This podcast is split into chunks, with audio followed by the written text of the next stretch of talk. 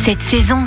Avis aux amateurs de fromage en toute saison, nous partons à la découverte de la fromagerie et de la ferme La Ken en Normandie. Clément, bonjour. Bonjour. Vous êtes l'un des associés de la ferme et de la fromagerie La Ken. Est-ce que vous pouvez nous présenter votre travail, votre exploitation 100% bio et 100% locale On a une activité de fromagerie fermière, c'est-à-dire qu'à la base, on est éleveur de vaches laitières au nord-est de Rouen, en Normandie. Et sur place, on réalise l'ensemble des euh, activités qui conduisent euh, jusqu'à la production de fromage. Donc ça va des en passant par la traite, la transformation et l'affinage des produits. Donc on est situé dans le bassin laitier du Pays de Bray, donc qui est connu pour son fromage de Neuchâtel. Mais nous, on a fait un pas de côté. On s'est spécialisé euh, sur des fabrications de fromage affinage long et à pâte dure. C'est vrai que l'été, on a le réflexe de manger de la mozzarella, de la feta, des fromages assez frais. Vous, quelles sont les spécialités que vous nous proposez pour la saison estivale? On propose euh, quatre spécialités. La tome du Pays de Bray, la meule, qui est un fromage à pâte cuite, qui est euh, fruité et délicat. Le Saint-Bray qui est plutôt parfumé et puis fondant. Et puis notre dernière création qui est assez originale, le fumé, qui est une base de tome euh, qui passait en fumoir à la manière des charcuteries ou de certains euh, poissons. C'est assez euh, courant dans l'est de l'Europe et finalement peu présent en France. Alors, on va s'intéresser à ce fumé de Bray. Comment on peut le déguster? Ce qui se présente voilà, sur un plateau apéritif et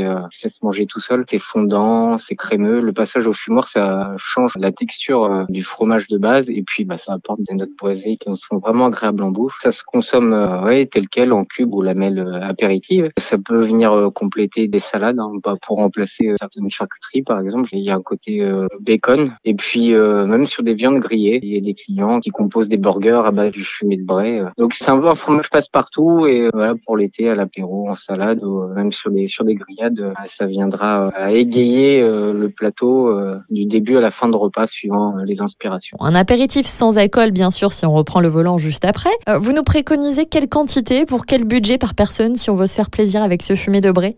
Pour l'apéritif, euh, c'est 50 euh, à 100 grammes par personne, suivant les appétits. À faire fondre une centaine de grammes, et puis vous pouvez en prendre un peu plus parce que ça se garde bien. Donc si on dit 500 grammes, ça fait une quinzaine d'euros. Si vous êtes de passage tout près de Rouen, n'hésitez pas à aller chercher votre fromage bio à la ferme et la fromagerie de la Ken au Bois-Héroux en Seine-Maritime.